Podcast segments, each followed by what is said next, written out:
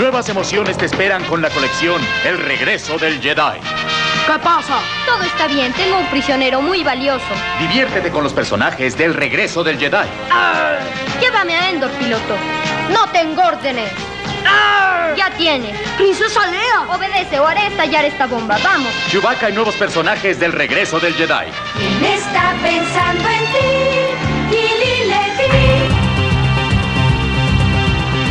Escritores. I'm Terry Moore, and you're listening to Comic Case. Artistas. Hi, this is John Romita Jr., and you're listening to the Kamikaze Podcast. Hi, this is Mike Mignola, and you're listening to Kamikaze. Hi, this is Eric Powell, creator of The Goon, and you're listening to Kamikaze. Editoriales. Hi, this is J. Scott Campbell. You're listening to Kamikaze. Hi, this is Terry Dodson, and you're listening to the Kamikaze Podcast. Traductores. Hello, it's a Kamikaze from Grant Morrison. This is Gary Frank, and you're listening to the Kamikaze Podcast. Coleccionistas. Hi, this is Frank Cho, and you're listening to Comic Kazi. This is John Bogdanov, and you're listening to the Kamikaze Podcast. Editores. Soy Giuseppe Camuncoli, state escuchando el podcast de Comicase. Fan chiquillos. Todos están en el podcast Comicase.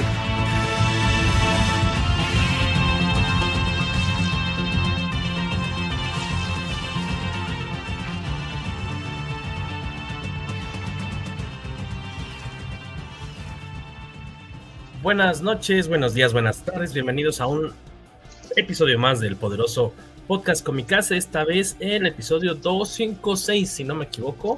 Eh, de este lado, Jorge Tobalín. Para los que nos están escuchando, porque iba a decir de mi lado izquierdo o derecho, pero da igual porque si nos están escuchando, en su audífono izquierdo se encuentra el señor Mario Hola, Viñas, hola, ¿cómo por si dándole el cue a Mario. Exacto, por si no están leyendo ahí los Exacto. mensajitos de George. Este, Exactamente. Muy buenas noches para todos.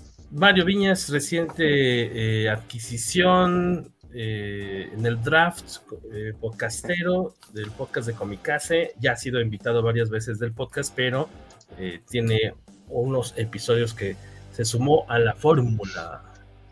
Y Muy también, contento. gracias por estar acá platicando con nosotros, amigo. Y eh, en esta ocasión tenemos a un buen amigo invitado, súper fanático de Star Wars. eh, respira Star Wars, un señor.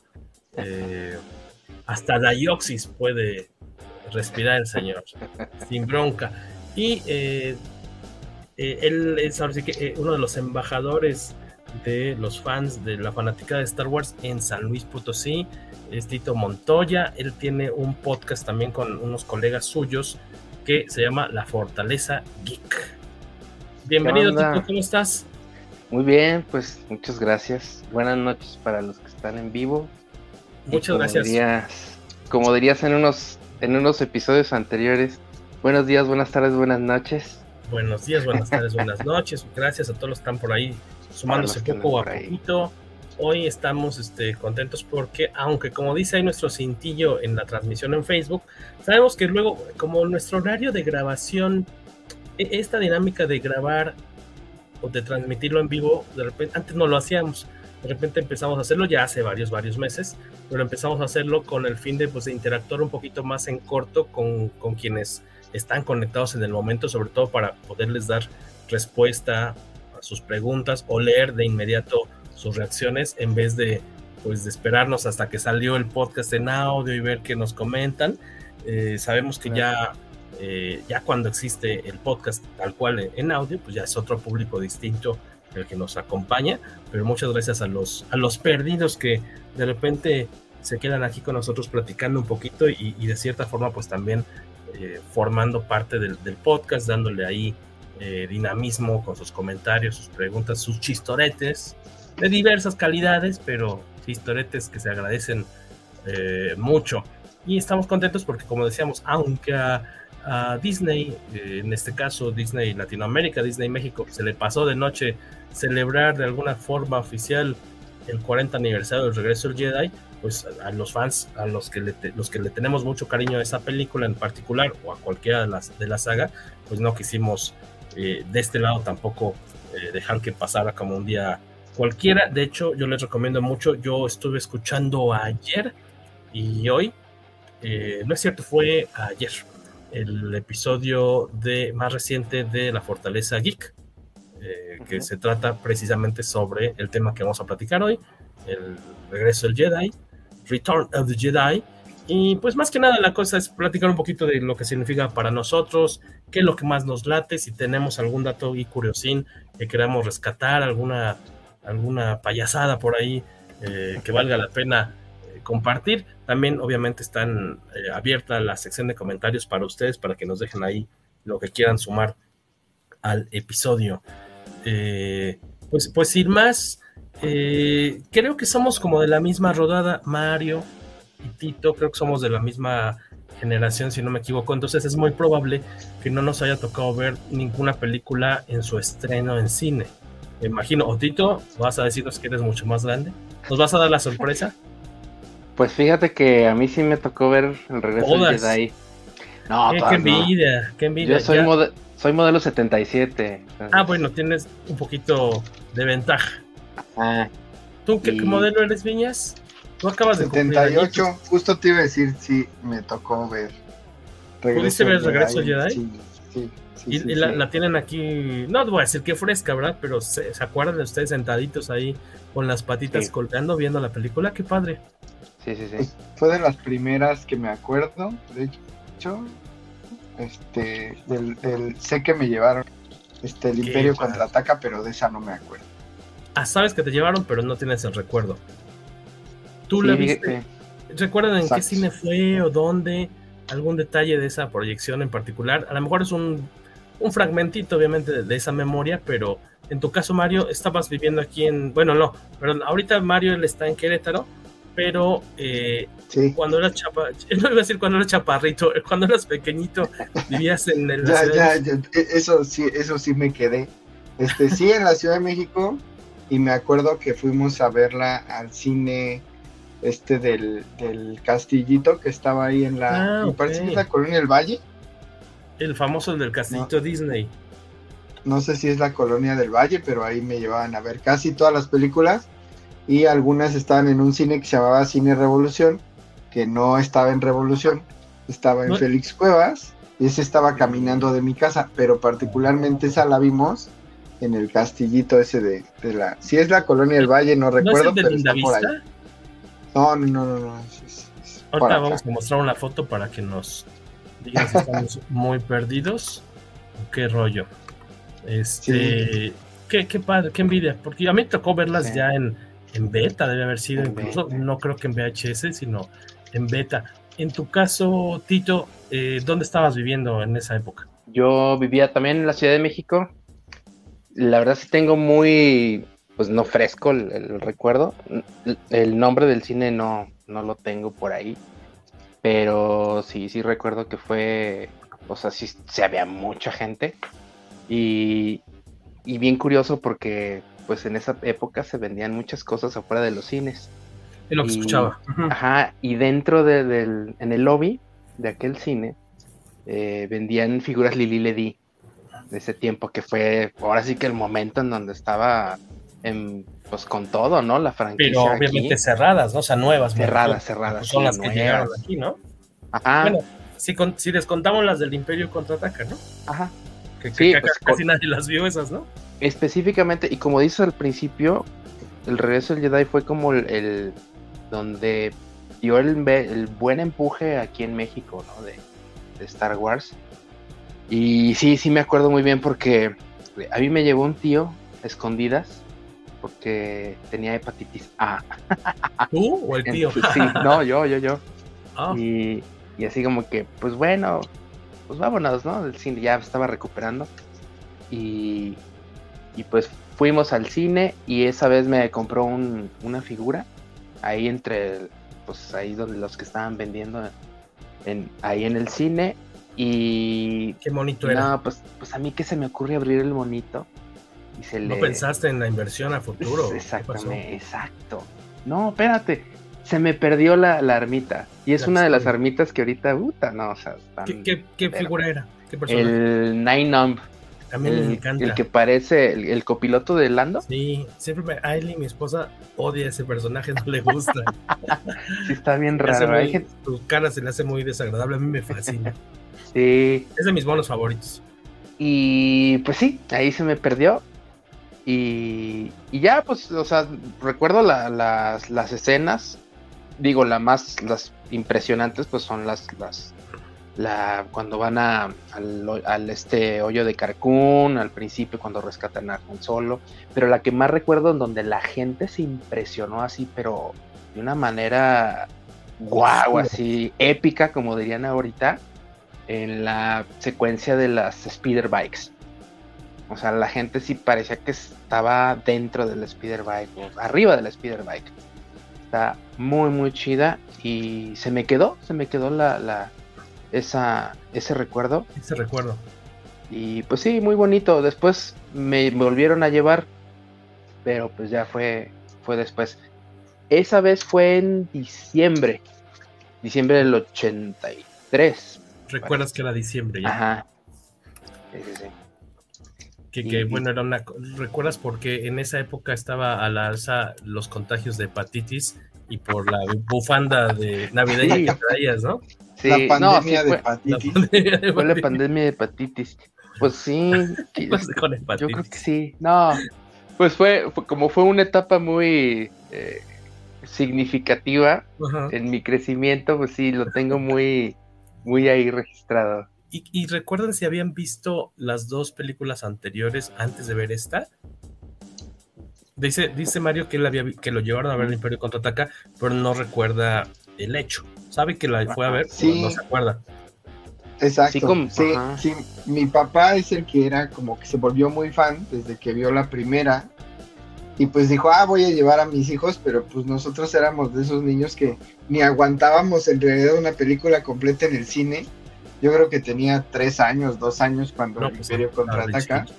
En esta ya, ya tenía cinco, pero sí, en esa, en esa película sí, este, salí muy regañado de lo único que me acuerdo fueron los regaños del imperio digo de sí del imperio contraataca ya cállate niño deja de...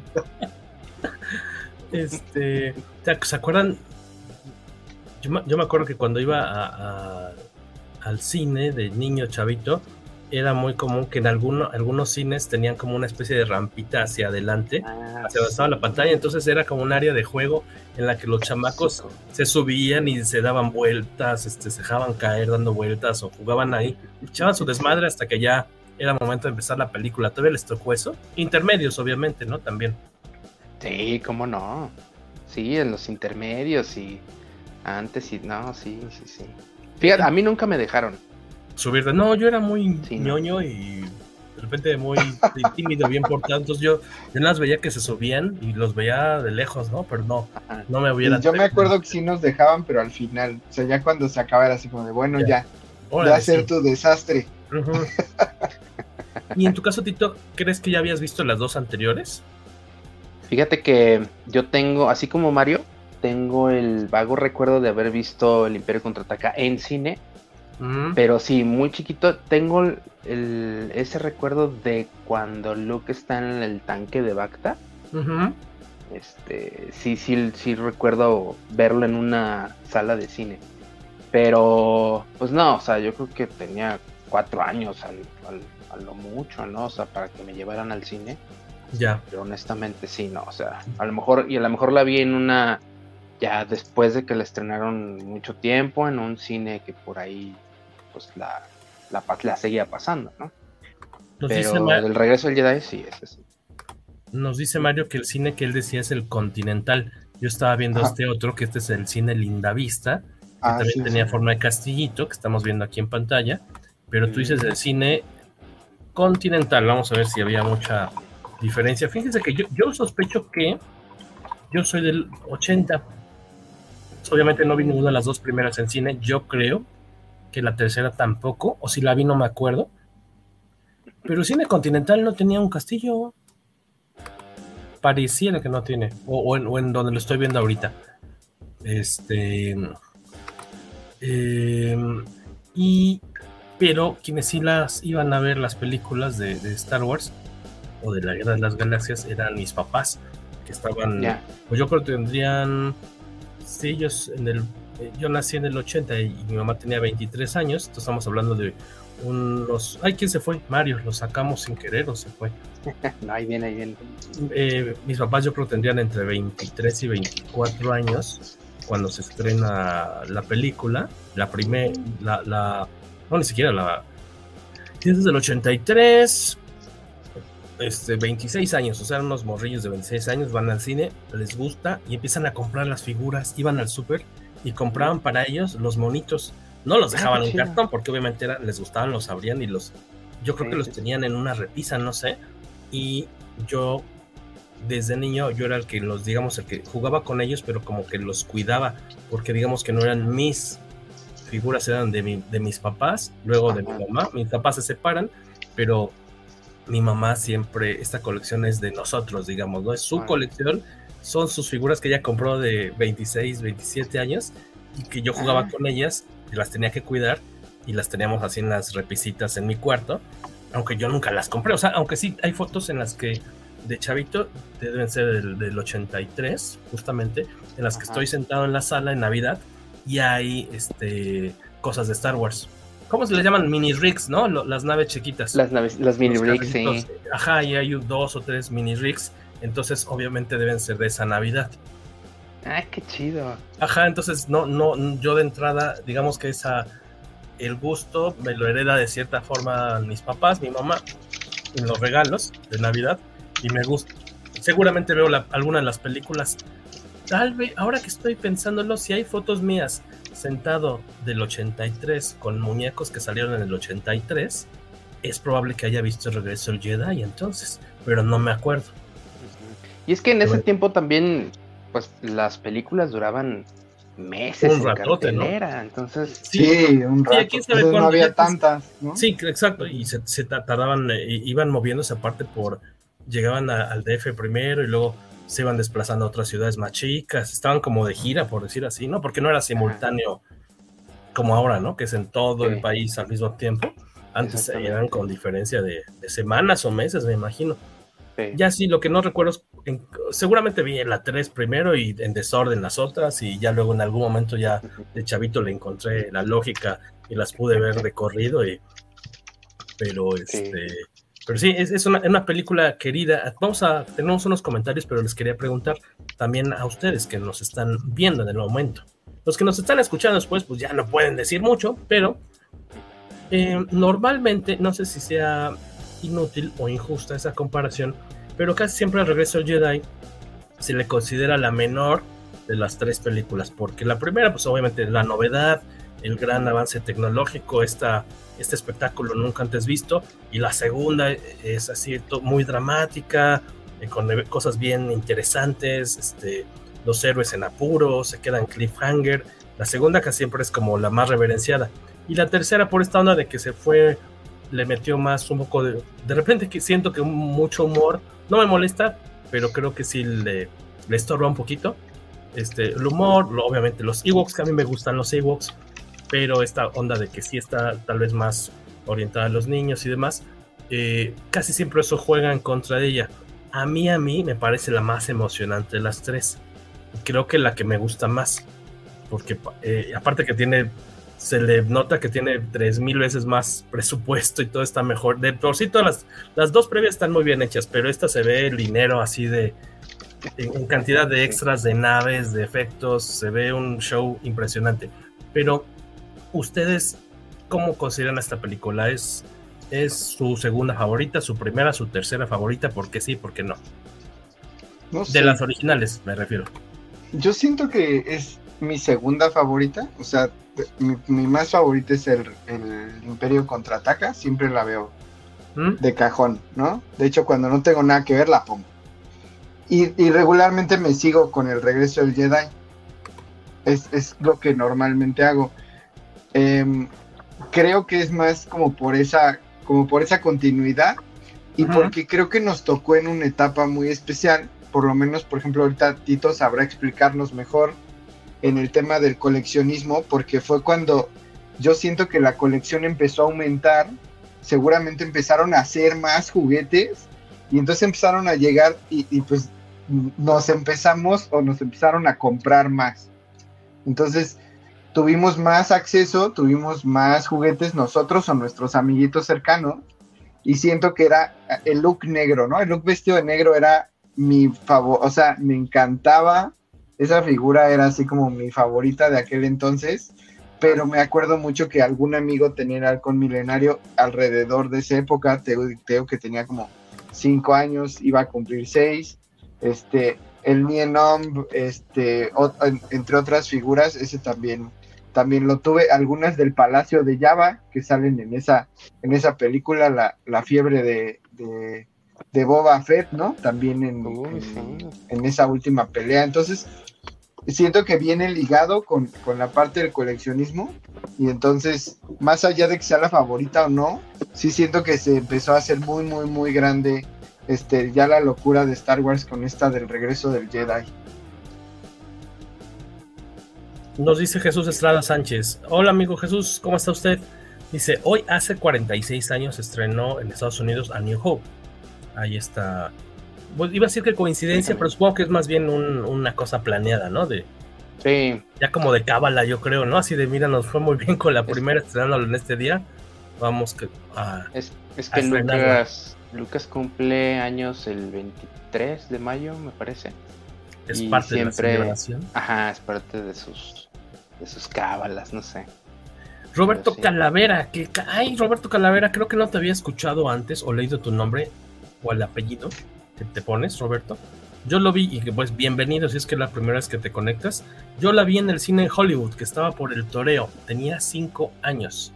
Y sí, nos dice Jesús Estrada que a New Hope se estrenó en México casi siete meses después, el 23 de diciembre del 77.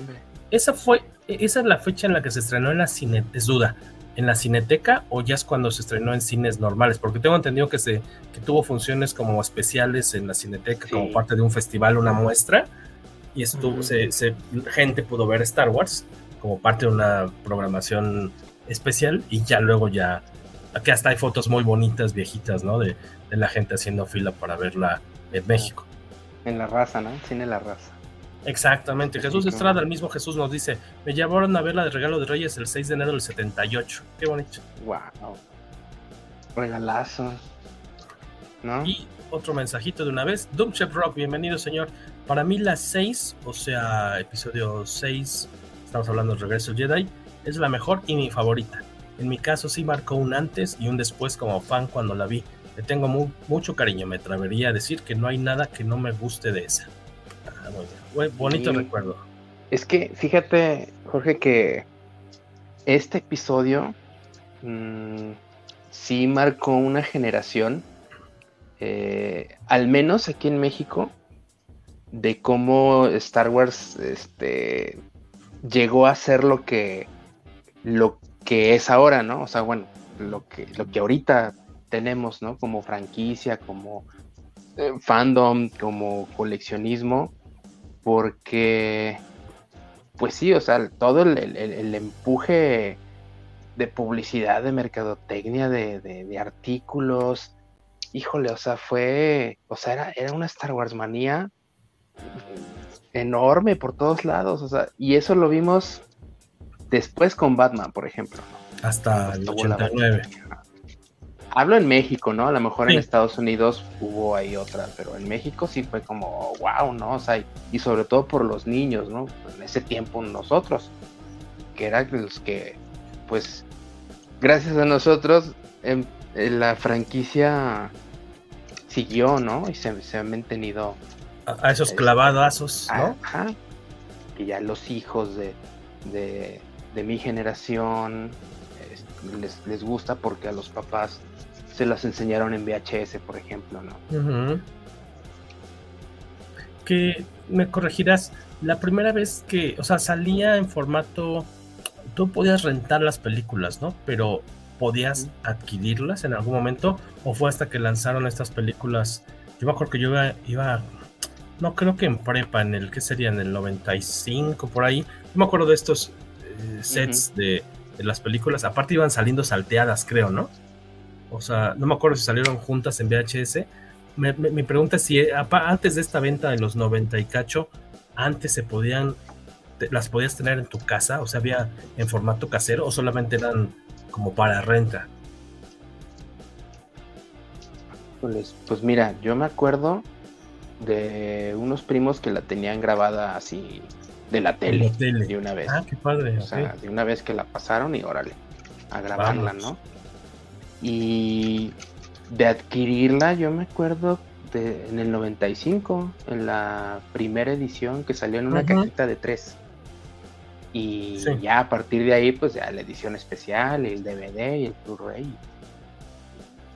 Nos dice Alberto. Pero antes, no, yo creo, o sea, Yo creo que era grabadas de Mario tele, yo creo, ¿no? Tenga. Sí, sí, sí. Dice Alberto Palomo, me confieso. No sé si Mario tenga una. ¿Tú, Mario? Yo me acuerdo de la versión de. Mm, la versión que tenía como el fondo azul y una orillita plateada. Antes de que saliera la dorada y la plateada, que ya venían como en ah. una sola cajita muy linda. Pero no sé de qué año es. Igual y ahorita les, Igual ahorita les ayudamos a investigar ese, ese dato. Yo creo que esa sí habrá sido la primera que salió, porque de hecho esa traía atrás el logo de Videovisa. Este. Mm. Todavía fue como que de las primeras, primeras yo creo que salieron, pero no fue tampoco mucho antes de las de las este, esas plateadas y, doradas que, que ya conocimos todos y que venían en su cajita. Todavía por ahí tengo esa versión muy bonita, se me hacía ya, la guardo casi, casi como, como recuerdo nada más, ¿no? Nos dice Alberto Palomo, me confieso que yo vi primero las películas de los Ewoks, las dos películas. Me gustaría verlas de nuevo porque casi no tengo recuerdo de ellas. Sé que las vi en tele. Este, y hay que aprovechar que están en. Eh, sí, están obviamente en Disney Plus, ¿no? Las dos. Aprovechar para verlas y ver qué, qué, qué, tan, qué tan bien o mal han envejecido. Dice, y cuando vi el episodio 6 me encantó. O sea, primero viste las que sí, obviamente están súper enfocadas a, al público infantil, ¿no? son más como diría, son más de, corte fantástico. Bueno, iba a decir que sí eran más de corte fantástico, pero bueno, toda la, la serie, ah, Yo la recuerdo así como en, como en cine permanencia voluntaria, ¿no? de, la de los Evox y la otra, ¿cómo se llamaba? La caravana del. La caravana, del, amor, ¿o qué? del valor. Eso, la caravana del valor. Buenas noches, saludos tropa casa Rogelio Fortanel, saludos a Víctor Alfonso Bonfil, a Paco, al buen Paquito Hernández, a Félix Farfán Zarza, que está viendo la final. Entonces está, pasó a saludarlo rápido, tiene un ojo. Eh, se me fue como. ¿Es un ojo al gato? Y otro al garabato. Sí es al gato, ¿verdad? Sí, es al gato.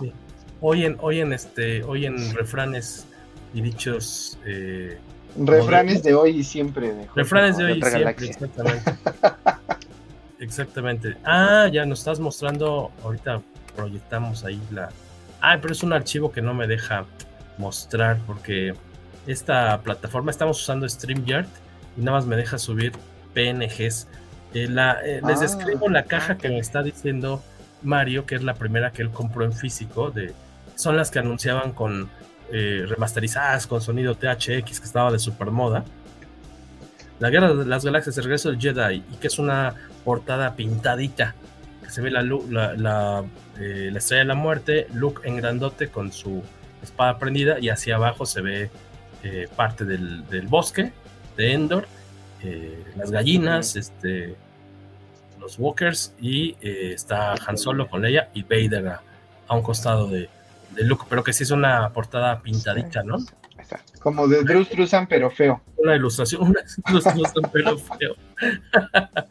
este. Y les decía, pues en mi caso llega esta película por porque me, seguramente van mis papás a ver las películas, les gustan, empiezan a comprar los monos y ya de ahí para el real, ¿no? Y, siempre tuve mis monos y jugaba, y yo no tenía creo que tenía uno o dos amigos que tenían figuritas, pero nunca, no recuerdo habernos nunca juntado así como tráete las tuyas y yo las mías, sino yo jugaba con ellas en mi casa y las volví a poner en su lugar. Por eso han sobrevivido todo este tiempo, ¿no? Porque no los sacaba a otro lado. No están tan cateadas, pero ahí van, ahí van.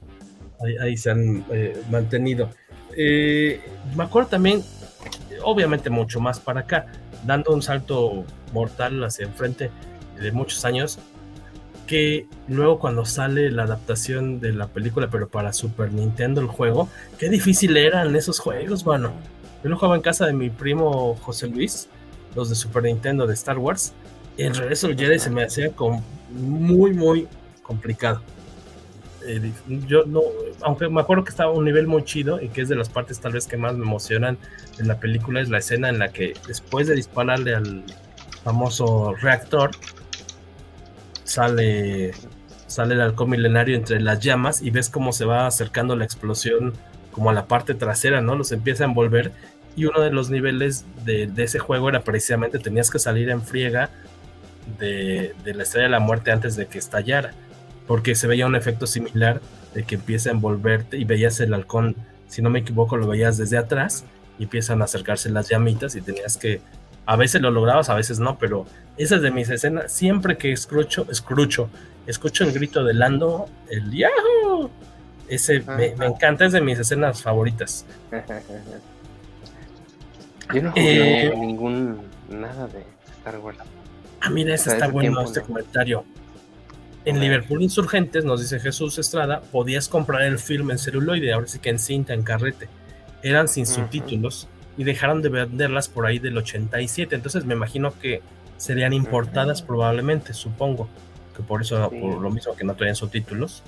Pero supongo que era para, para personas obviamente que tenían proyector y demás, ¿no? Creo que tú nos comentabas hace poquito en, una cena con, con, Jesús que luego vieron varias películas eh, que no debían ver niños, como, ¿qué vieron? Este, Porky's eh, y algunas otras películas eh, más enfocadas a un público adulto, adolescente, siendo ellos niños.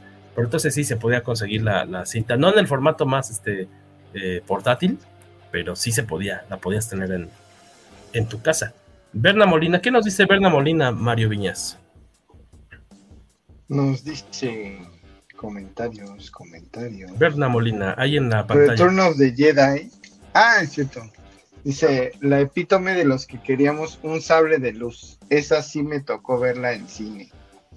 Yo tenía una espada, yo tenía un bote de cartón, un cilindro de cartón, que era el famoso bote de las armas, porque ahí tenía mis pistolas, mi escudito, un escudito de plástico como de, como de guerrero, con unas calaveras, una espada como tipo He-Man y un arco y mis pistolas y demás, y todo iba ahí guardado. Y te, tuve por muchos años, no sé qué pasó con ese, si lo tiré o qué rollo, pero tenía era un tubo que, que semejaba, yo creo que te lo vendían como la espada de Luke, porque era un tubo largo, largo, largo, hueco, verde, y tenía el mango, que tenía unos stickers, unas calcomanías que simulaban como botoncitos y así. Y lo padre es que cuando lo zumba, cuando lo movías de un lado al otro, el aire entraba y hacía un zumbido, sí, o sea, un boom, boom, eso es lo que hacía. Y me esa referencia de repente a, a quién, ¿cómo se llama este muy, muy famoso y respetado coleccionista de Star Wars? Que son dos esposos, eh, los que han tenido exposiciones y... Em, ah, se me va ahorita este, acá en el DF. dos cuates este, súper eh, coleccionistas cañón de, tanto de lo vintage como de, de lo no sé si todavía de lo más reciente le entren, pero ahorita se me fue. Eh, y ellos yo les preguntaba, oigan, este juguete a lo mejor era bootleg, supongo, pero no me sabían dar la referencia, no, no lo ubicaban, bien raro. No, y no creo que haya sido, yo en ese entonces vivía en San Luis Potosí, y no creo que haya sido un juguete que fabricaron allá, seguro se movía aquí y se lo llevaron para allá a alguien a vender y tenía mi super tubote verde con stickers y lo zumbabas y vibraba, hacía un sonido muy suave. Pero no, nunca he visto que si era el. Si era el Lili de ese. Había uno, es que no he encontrado fotos ni nada de sí. Lili Porque he visto que había uno gringo que era así el de conitos, ¿no? Que aquí nunca llegó. Ah, sí, no. Aquí no llegó. Y ese había. Era uno verde, ajá, y el mango era negro como dices, con sus stickers plateaditos y. O sea, chance era de Lady nada más que no se acuerda mucha gente de eso. Sí, sí era algo escaso, como las la pistola de Han y de, del Biker Scout. Que ese, ese, ese ese soldado, ese tipo de armadura que el bosque es mi favorito. Mi favorito desde niño. está, está, estaba en mi lista de, de, pendientes por hacer durante 2023, pero el presupuesto no me permitió. Yo creo que sea en 2024 me la quiero. Ya se estuve preguntando cuánto cuesta y todo. Mira acá. Mi favorito. Sí, sí, sí. No, Yo creo, ¿sabes? Nunca he tenido una moto. Si me subiera una moto no sabría qué hacer pero yo creo que la atracción que tengo hacia las motos tipo Harley, tipo, no tanto de carrera, sino como de carretera, yo creo que viene de las, de las speeders. O sea, yo creo que es de ahí así de, ah, qué padre estar encima. Y, y como que luego eso heredado un poquito de las, ¿cómo le llamaban? Mulas motorizadas de Bravestar, que es la misma idea de los speeders, nada más que este, un poco modificada, ¿no? ¿Te acuerdas de la caricatura? Que eran como speeders, pero tenían como cuernos enfrente o la cabeza de vaca. pero era la misma, la misma idea. Yo creo que sí, sí, mi favorito es el, el Scout. Ya nos veremos en el futuro. Jorge del futuro. Ahí me verán. Un, un Scout chaparrito. Nos dice por acá Doomshep que él también concuerda que con lo del grito de Lando, cada vez que lo escucha le da el feeling de emoción y alegría. Sí, yo creo que es muy, este, está muy bien aterrizado ese grito porque sí se entiende que así de no manches, la libramos porque nos íbamos a quedar aquí. Y que la película que veían en, en, filme, ahí a escondidas, dice Jesús, ah, e, era Scarface y Alien, también era de las películas que veían. Ah, también descalabrados, dice Palomo, yo y mi hermano nos peleamos con los palos de escoba, siempre acabamos descalabrados. Eh, o las linternas, ¿no? Que sí, usamos. Las Ever Ready, ¿no? Las rojas con amarillo. Bueno, había de pero la más común era roja con orilla amarilla, ¿no? Que eran muy económicas, traían sí, sus también. Y apagaba la luz y pues ahí daban un poquito de show. Esta semana, por fin conseguí, dice Ship Rock, mi monje Bumar, Bumar de Lego. Sirve como mi regalo del 40 aniversario. ¿Cuál es el monje Bumar? Ya me vas a hacer googlearlo. La araña. La araña que sale eh, cuando entra Arthur ah, Tripio al, al, Palacio de Java. Se sale una araña así como droide, digamos. Ajá.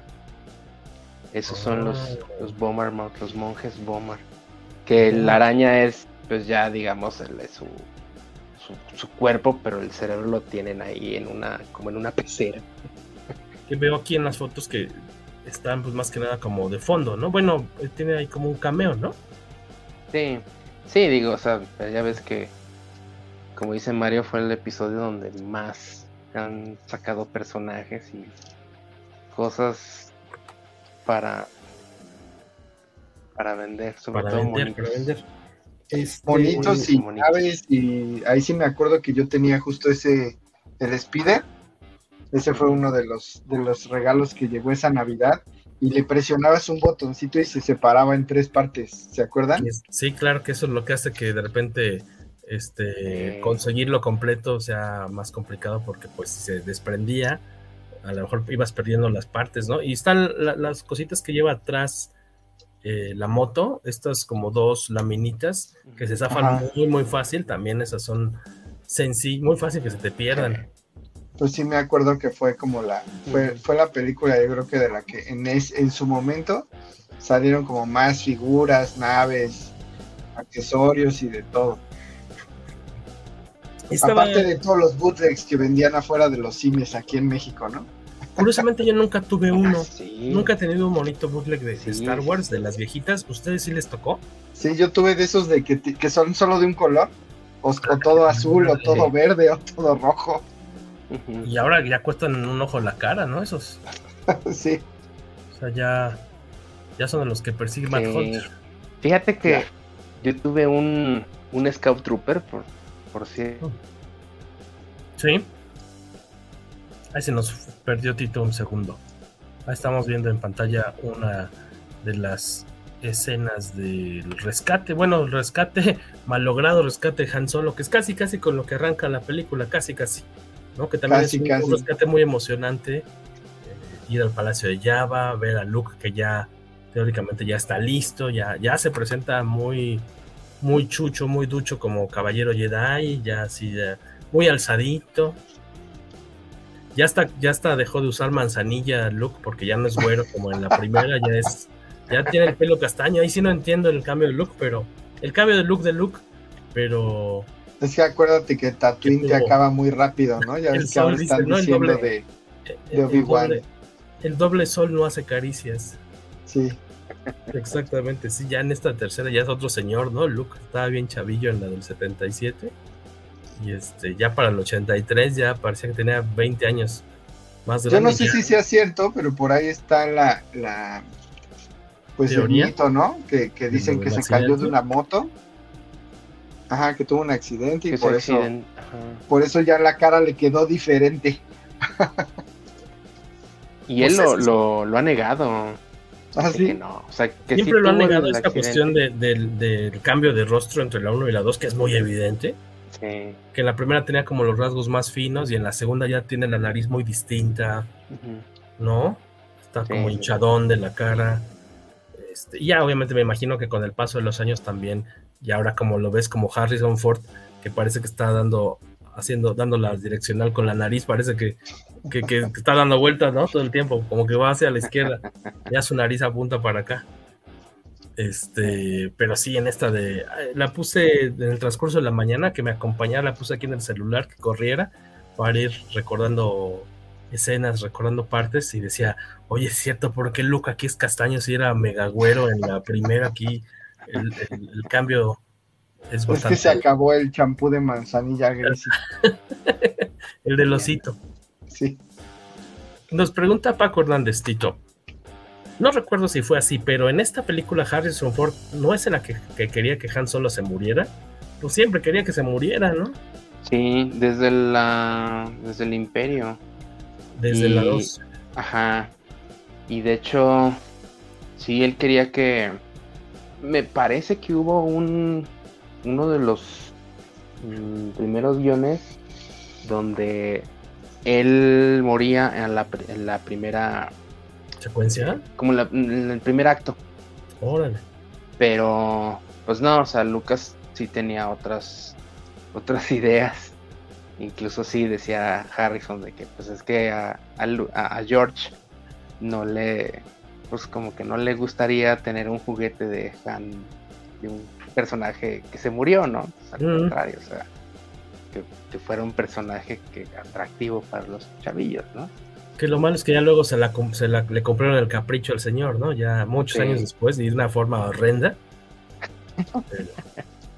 Pero, pero, había, varias, había varias cosas ahí de la película que, como que fueron cambiando mucho. También en algún momento se ha, se ha comentado este tema de que uno de los finales originales era Luke que se moría con Darth Vader adentro de la estrella de la muerte.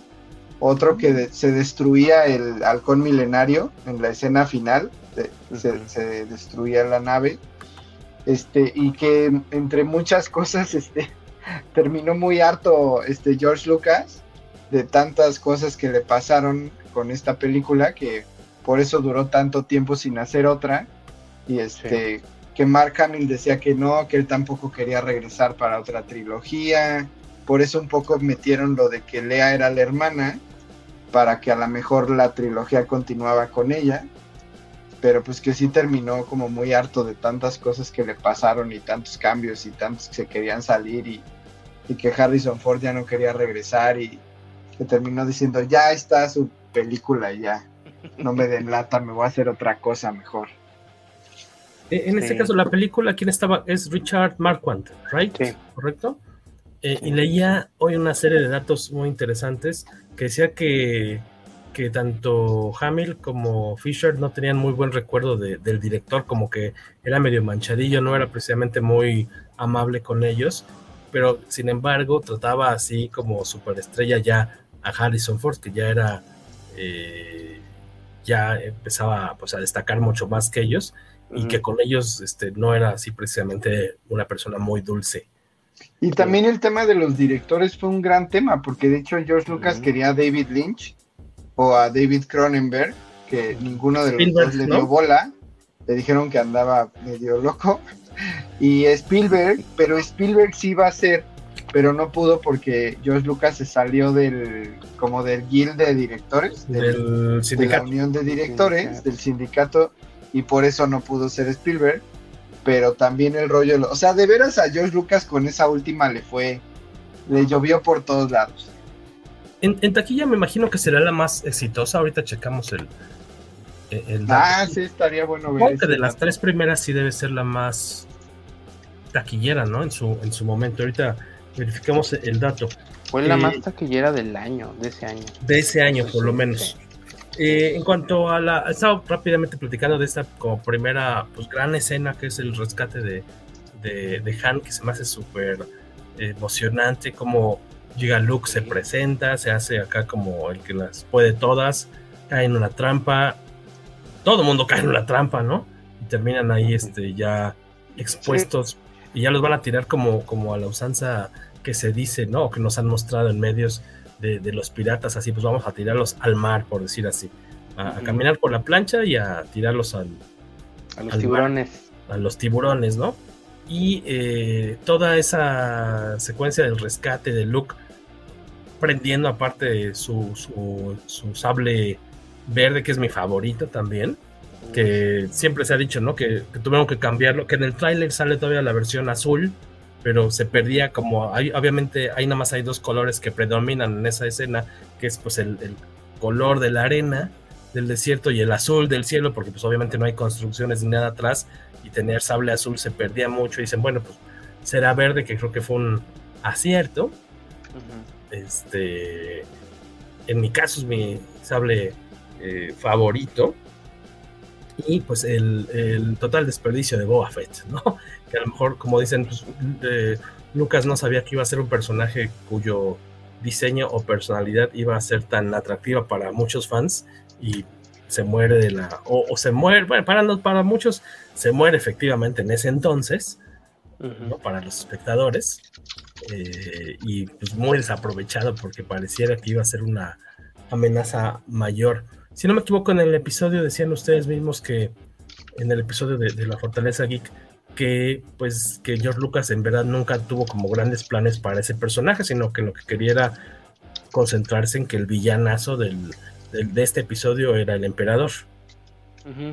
sí, de, hecho, sí, de hecho, el, como que a Boba Fett lo metieron ya al final no estaba considerado meterlo ahí en el episodio 6. Pero el guionista eh, Lawrence Kasdan. Ajá. Me, este, pues dijo, ah, bueno, vamos a meter este cuate y como, pues también, ¿no? Digo, aprovechando su fama y, y el, el, hype que tenía en ese, en ese momento. Que sí, la verdad, pues ha durado, ¿no? incluso pues ya salieron muchos como de, de su de su especie, ¿no? Los Mandalorian y este, que Bocatán, o sea, es un es un personaje que, que sí, que aunque Lucas lo haya minimizado, pero el público lo, lo aceptó bastante y, y pues ahora sí ya tenemos, gracias a eso tenemos al Mandalorian y tenemos pues muchos este muchos personajes similares a, a la armadura de Boba Fett. Muchos mandalorianos. Muchos mandalorianos. Eh, también importante destacar esta cuestión del, del personaje de, de, Leia, que también se volvió muy icónico en cuanto a la forma en la que aparece en esta primera parte de la película. Bueno, primero como haciéndose pasar por otro personaje, ¿no? Por Bausch. Bush.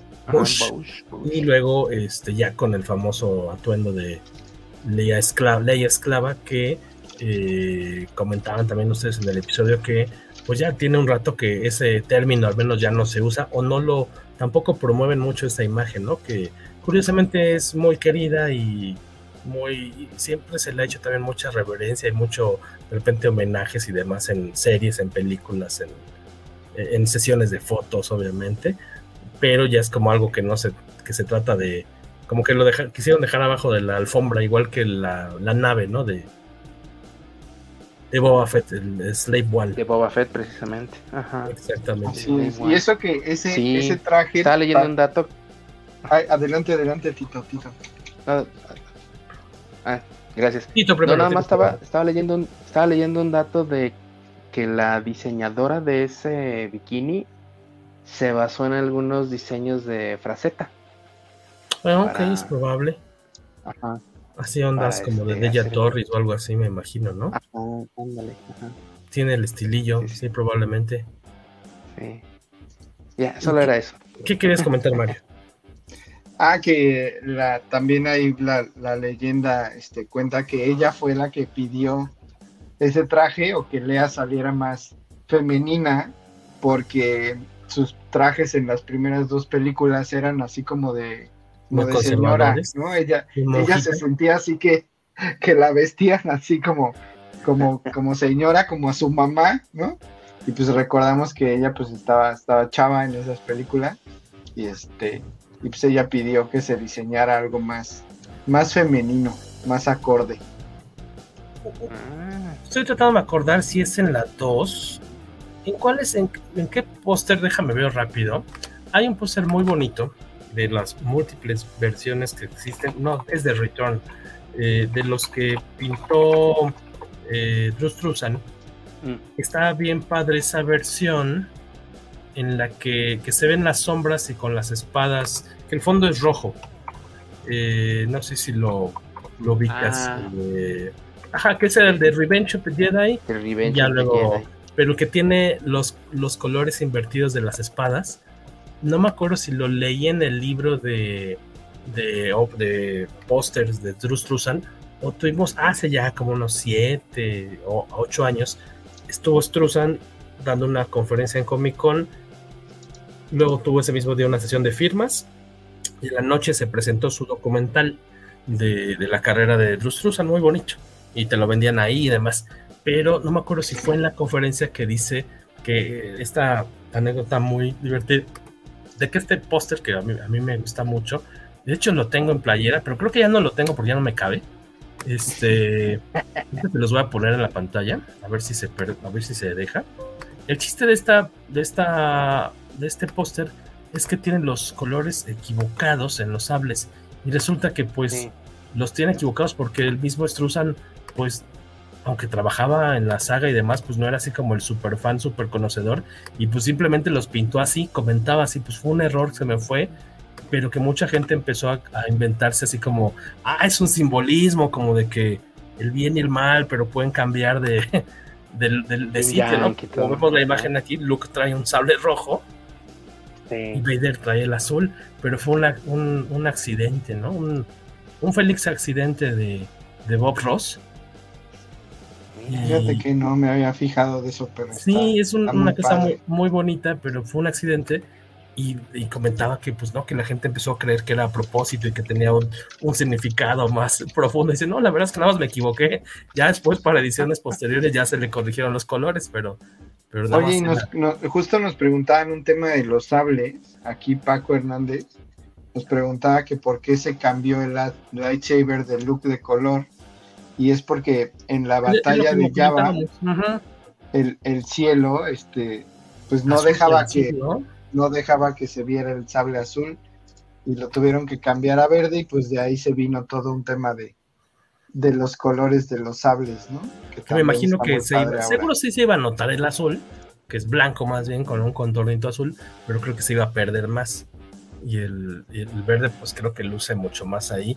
Pero como dice, bien dices, eh, yo lo que tengo duda es si para el momento en que se estrena El regreso del Jedi ya existían otra variedad de cómics sobre Star Wars, Tito, o los cómics de Star Wars empiezan a aparecer de tiempo después del regreso del Jedi, cuando ya no había películas, ¿no? Y de, pues vamos a inventarnos más historias y demás. Supongo que No, vienen ya, ya había, ya estaba el título. De hecho, cuando cuando se estrenó la primera, 77, Ya salió la adaptación, ¿no? ya, ya estaban los cómics. Y Pero contando del 1 al historias 6 fue, era la adaptación y Ajá, sí, a sí, sí. partir del número 7 se Ya, empezaron ya. a hacer historias nuevas. Mi duda es si habría ya sables de Ajá. luz de distintos Como la colores. continuación, digamos, de, Ajá. del episodio 4. Sí, sí, mi, mi duda era que si habría ya sables de distintos colores en los Mm. cómics antes del regreso del Jedi, Pues o si en el pin- regreso es cuando, ah, pues también había verdes. Porque te acuerdas que también hay una escena muy bonita que no existe ya en la. Eh, una escena eliminada, que no, nunca se metió en la que ves a Luke metido en una cuevita ahí con su, su llave. Este, con, sus, ahí con sus herramientas apretándole las tuercas y demás a su sable y lo está armando y lo prende, de hecho está eh, en una cuevita ahí armando su sable y eso tal cual no salió en la, en la pantalla, ¿no? No lo pudimos ver en, en cines. Eh, entonces hay una duda que habrá que investigar. Hoy que estaba eh, escuchando en la mañana la película, la puse a propósito en español para no estar volteando, para ir como siguiéndole nada más con el oído. Y me llamó la atención que supongo que es una cuestión que tiene muchos, muchos años, que en el doblaje no es Jedi, sino Jedi. ¿No? Por ejemplo, en mi casa siempre era. Y era como el nombre genérico de los monos. Era mi mamá, ah, estás jugando con los Jedis. ¿No? O sea, como que todos eran, como si fueran los G.I. Joe. O sea, todos son Jedis, ¿no? Eh, aunque no fueran, obviamente. Pero supongo que también el, el uso de Jedi en español, en el doblaje debe ser desde las primeras versiones, me imagino. Porque no creo que, aunque es un error, o una adaptación, o en un error, no creo que lo habrían dejado, o sea, es que la versión que está en Disney Plus tenga esa palabra eh, mal pronunciada, digamos. Yo me imagino que es porque así siempre se le ha dicho en español, o en México por lo menos. Y me saltó eso, dije, ah, mira qué bonito, porque me recordó que en mi casa siempre eran los Jedis no los Jedi. Yo ya empecé a decirles Jedi. Yo creo que yo hasta cuando compré estas VHS que dices, ah, cierto, no es Jedi, les dicen Jedi con el I. Eh, y ya se me quedó la costumbre. Eh, a, un, dato, una cosa de las que a lo mejor a mí me encanta el personaje de Obi-Wan, pero en esta tercera es esta infame escena en la que se desentiende de que le mintió a Luke, ¿no? Que es muy chistosa. Que, que está Luke, se ve que estaba molesto, así como no manches, como que Vader es mi padre, ¿por qué? Este, ¿Por qué no me dijiste? ¿Cómo no me dijiste? No, bueno, o sea, ¿cómo que, cómo que mató a mi, cómo que Vader este, mató a mi papá? ¿O, es el mismo? ¿O qué rollo? No, bueno, es que sí te había dicho la verdad desde cierto punto de vista, así como, no fue el viejillo Prangana, cómo le mintió con algo tan importante, ¿no? Así de, bueno, es que verdad, así como que tu papá pues mató a tu papá porque pues la, la identidad esta del mal lo consumió y pues eso terminó matando a aquel que era tu papá, entonces pues tal cual no era, ¿no? Muy ahí como enredado, pero es muy famosa y, y muy mal aterrizada creo que esa parte de... A lo from, a certain point of view. no, no sé si a ustedes les da risa o cómo, cómo ven esa, esa parte de la conducta de Obi-Wan. Sí, o sea, sí se ve como queriéndosela sacar de la manga porque... Sí, así de, ay, no me acordaba. En verdad yo te dije, no, no, yo te había dicho toda la verdad siempre. Este tipo Pero más el reproche de Luke. No, así de, porque si está molesto, sí, exacto. sí, sí, sí. Oye, y este, algunas cosas que ustedes pueden recordar, ¿cuáles son los, a lo mejor los elementos que más les emocionan? Ya habían dicho por ahí Tito que, el, que aparte de que le tocó verla en la sala de cine, esta, la persecución de las speeder bikes, de que la gente estaba vuelta loca, que estaba muy emocionada, qué otras partes les emocionan mucho y qué partes de repente la, pueden ver con cariño, pero que digas, ay, eso no soy, no soy tan fan hoy que estaba aquí viéndola. Por ejemplo, a mí me puede chocar de repente el, el, los elementos así como muy de comedia, pero muy como baratillos de cuando están tienen que entrar a esta base, esta, sí, esta base que está en Endor, en la luna de Endor, que tienen que entrar y está resguardada por troopers y, aplicar este, el, el, Han Solo que llega y le pica en el hombro a uno de los soldados para que lo ah, siga. o sea, ese tipo, eso creo que es, es, sí es muy como de caricatura, no sé, creo que le da ese tipo de cosas. Pareciera, siento que como si las hubieran improvisado en el momento así de, oye, pues tienen que tocar la puerta, llegar aquí a la puerta, ¿cómo le van a hacer? Ah, pues este, ¿qué hacemos? Ah, pues que le toque el hombro y que corran y en la vuelta de la esquina, ahí están todos los buenos esperándolo y ya se lo atoraron. Y se, me hacen como chafillas. Aunque las veo y digo, ah, que es simpático, pero se me hace como flojo, ¿no? En cuanto a, a la, que había seguramente formas más emocionantes o más inteligentes o más, incluso hasta a lo mejor más divertidas, pero bien escritas de, ese tipo de, situaciones. Hay algo que, les dé como comezoncilla de la, de que diga, sí, en esto no, no soy tan fan. Adoro la película, pero de esto no, no me gusta mucho. Pues a mí, a mí me gusta mucho de la película, de la última, digamos, la última escena de batalla, ¿no? La batalla mental, primero que libra el, el, emperador, ¿no? Ahí que lo, que lo convence de que, de que agarre la espada y lo ataque. y entonces Luke sí agarra la espada y lo ataca. Y ahí se arranca ya la pelea como de espadazos con Darth Vader. Esa me gusta mucho. Y siento que sí tiene un buen build-up desde que lo está haciendo enojar, ¿no? Le está diciendo, no, es que mira, todos tus amigos van a morir y tú no puedes hacer nada para evitarlo y es, me hace muy emocionante. Y la parte que no me gusta, a mí me cuesta trabajo, esa, por esa parte de comedia creo, es la parte final esta de los Ewoks, que, que los, les avientan piedras y casi mm. casi les avientan pasto y se caen los, las naves de los... y se caen las naves del imperio. Y, o sea, como que todo se da de una manera más caricaturesca, más cómica. y, y, y, pues no sabes como si creerle tanto, pero lo vemos ahora, a lo mejor de niños, pues no nos poníamos a pensar que el, el Ewok le da un palazo en la cabeza al Stormtrooper y con eso ya se cae y se desmaya y, y, ya no se puede parar, ¿no? Esa es como la única parte que ahora la veo y digo, ay, este, ok. de por sí los pobres Stormtroopers ya seguramente ya tenían fama de ser como la burla de la galaxia y, y que los puedan derrotar de forma sobre todo la onda de te echo un palo, una piedra desde aquí. Entiendo las trampas que ponen con los troncos y todo para que se resbalen. Y eso está, está divertido, está ingenioso. Pero te echo una piedra y ya. Sí.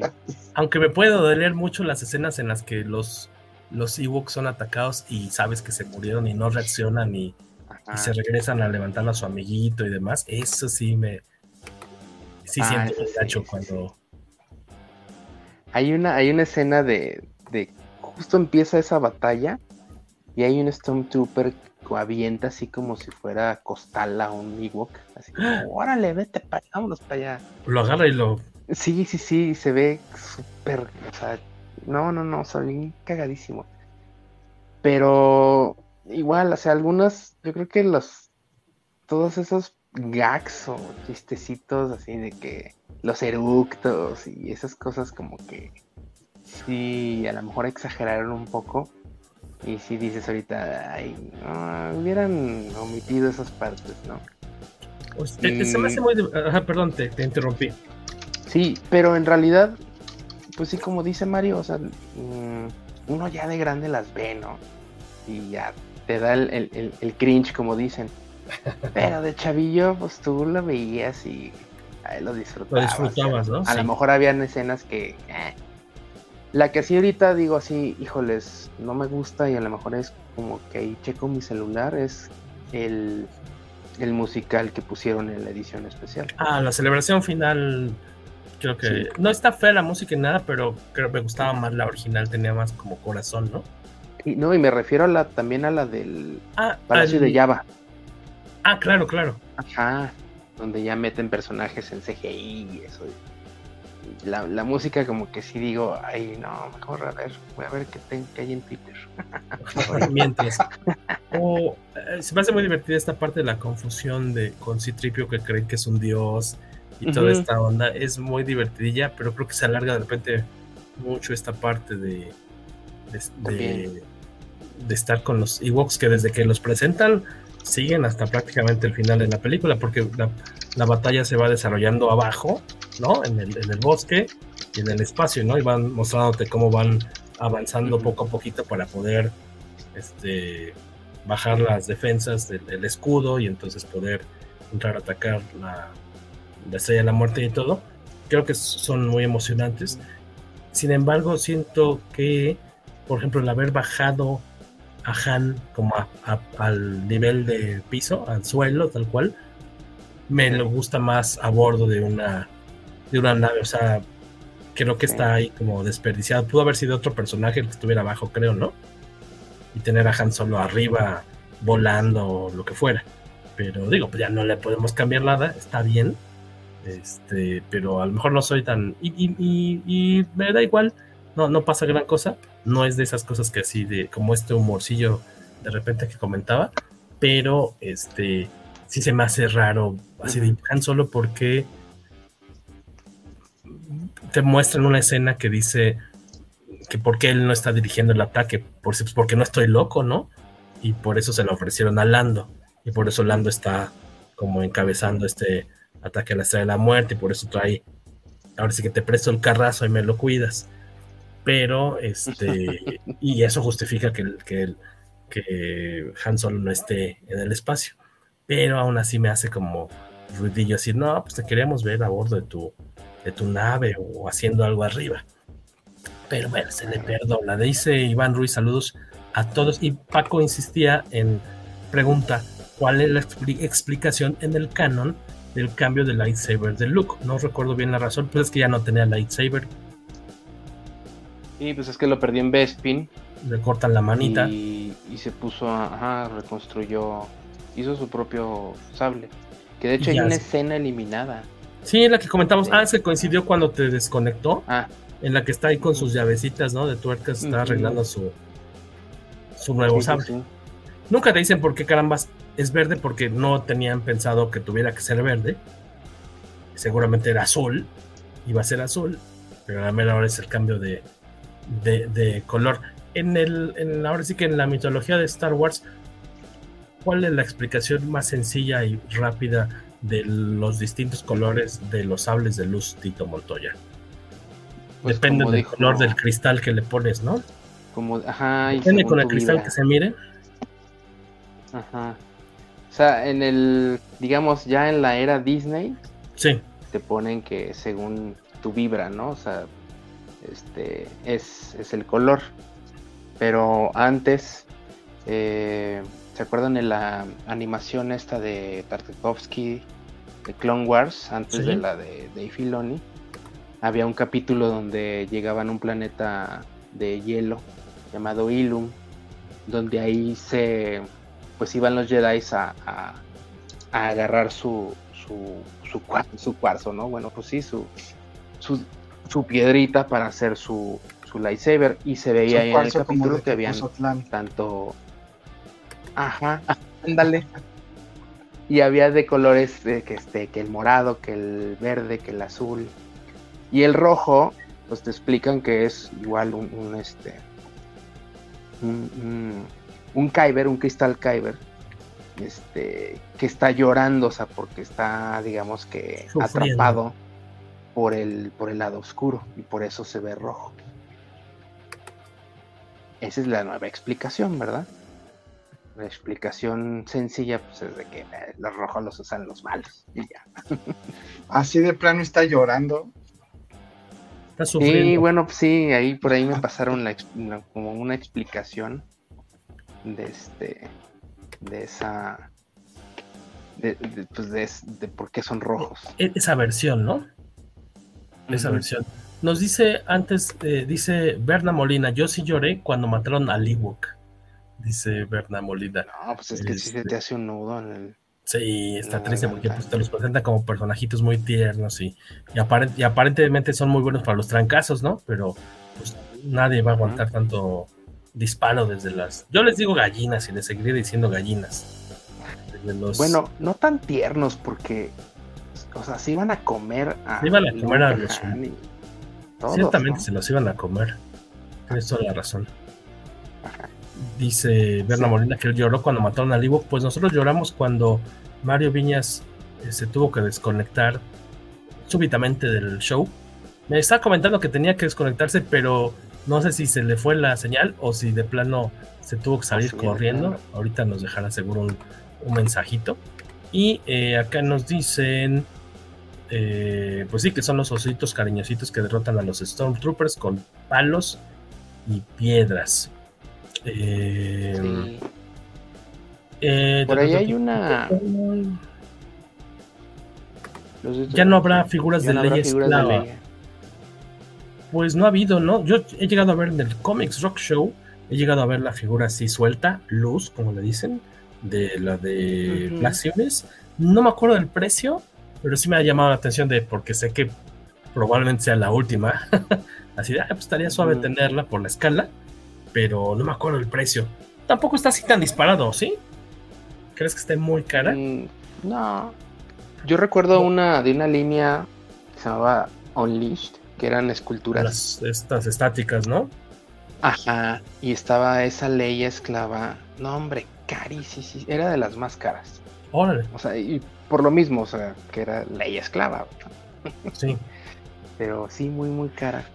Yo creo que en algún momento la van a sacar, pero han de estar como trabajando con el nuevo, este, o sea, para eh, sustituir la palabra esclava, ¿no? Sí, o sea, poner otro nombre, ¿no? Leia cautiva o Captive, Leia... Leia, algo así, ándale.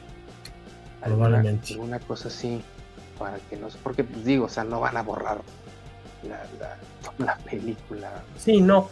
Hablando de borrar la película, a mí me llama la atención eh, que en la versión, no sé si, aquí antes de, de, de leer la pregunta del buen Doom Ship Rock, aquí te preguntaría, este, por ejemplo, la, la, versión que ahorita está a la vista de millones de personas que le pueden dar play, bueno, que siempre y cuando tengan el, el app, ¿no? La, el sistema de Disney Plus, la plataforma. La versión que tienen ahorita ahí puesta debe ser de la restaurada y con escenas extra y demás, ¿no? Movi uh -huh. Modificadas porque sale Anakin Skywalker al final. Bueno, sale este Hayden. Eh, Hayden Christensen al final, que no soy fan para nada de eso, que salga él. Eh, pero por ejemplo, me llama la atención que es una versión como curiosa porque mientras mejora unas cosas, otras las deja pasar como si nada en el, en el duelo final entre Vader y Luke. Está hermoso, me encanta la coreografía, pero sigues viendo lo, las sombras de los palos, ¿no? Cuando era algo tan fácil de haber borrado digitalmente para que no, no se viera una sombra tan marcada, tan sí. gruesa este, que dices, ay, o sea, a uno lo distrae por sangrón porque volteas a ver y dices, ah, ahí se ven los palos de utilería, que es con lo que les están dando trancazos, ¿no? Uh -huh. Pero en teoría, si fueran de luz, pues no tendrían que hacer sombra, ¿no? Sí, sí, sí. Eh, ese, esos detallitos se me hace muy, no me molesta, se me hace parte del encanto, se me hace bonito de, que de repente digas, ay, se ven los cables, qué bonito. Ay, qué padre, se ve que es un títere, qué bonito, porque es como se hizo de la forma original y no me, no me molesta para nada que, estén, que se vean los palos, porque ahí estaban, ¿no? Y, y así se estrenó, pero se, no deja de ser para mí curioso que siendo la versión como más cuidada y todo, no le hayan quitado esos, esos detalles que podrían ahora como en pantallas grandotas y todo ser muy evidentes. Sí. Sí, a veces pues es la desventaja, ¿no? Del 4K, por ejemplo. Ajá, exacto. Ves todo eso. Tú, en tu caso, eres, este, estabas hablando de las de la celebración final. Este, por ejemplo, a mí no me gustó nunca que cambiaran desde la música que tocan los Ewoks cuando están celebrando y todo. No sé si soy fan de. Creo es que siento que se ve muy, no falso, sino se ve muy añadido esta celebración en distintas partes del, del universo, ¿no? Como uh -huh. todo el mundo se enteró de que ya cayó el imperio, el emperador, y, y ves como pequeños flashazos de distintos planetas en los que ves cómo están celebrando. La idea no me desagrada, pero siento que se eh, contrasta mucho porque se ve muy moderno, ¿no? O sea, se ve muy, eh, creo que los uh -huh. gráficos se ven muy nuevos a comparación de la, ves viejito, viejito, viejito, de repente unos insertos ahí súper digitales creo que se y, y, y, la música te digo lo que tocan prefiero mil veces el tema viejito de los Ewoks y esta barrabasada de sacar a, a Anakin en versión joven y quitar al, al, al Anakin este viejo no en tu caso te gusta te da igual fíjate que cuando salió ese cambio sí dije ay por qué pero Sebastian Shaw, ¿no? el, el, actor original uh -huh. Sebastian Shaw, ajá.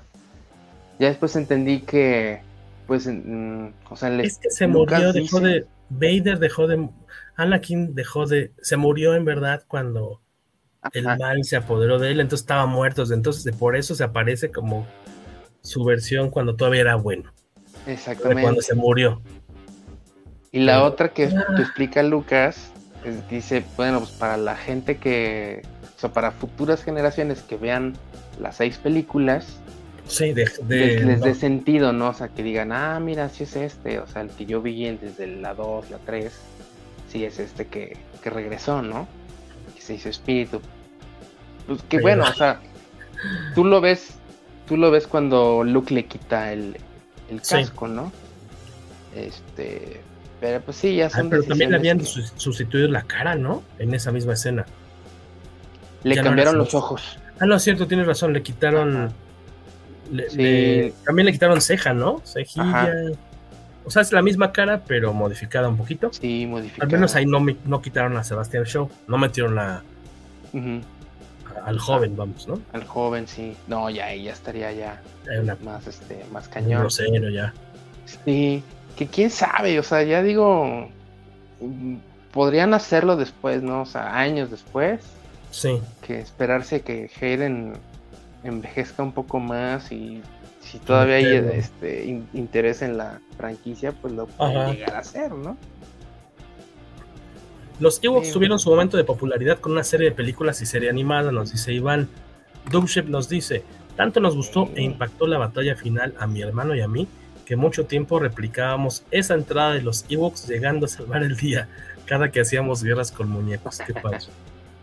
Me enamoré, dice también, me enamoré del diseño de las marionetas de Akbar cuando vi la película y hasta hoy es de mis personajes favoritos. Por diseño a mí también me gusta mucho, que era un super títer. Yo no sabía hasta hace muy poco cuando vino de los actores que hacía, eh, no me acuerdo si era de los titiriteros, sí, los que vino a una unboxing toy convention o a una mole, vino uno de los actores que era parte de los titiriteros de Akbar, pero yo siempre creí que era un humano con máscara.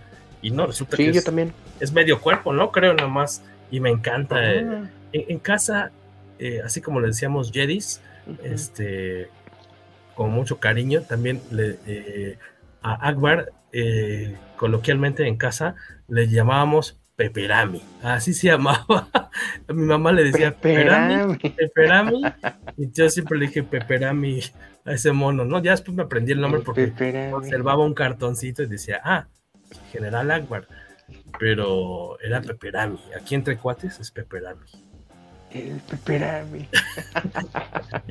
otra, vez color, ¿no? mamá otra vez está jugando con Peperami, con su Peperami, mi hermano.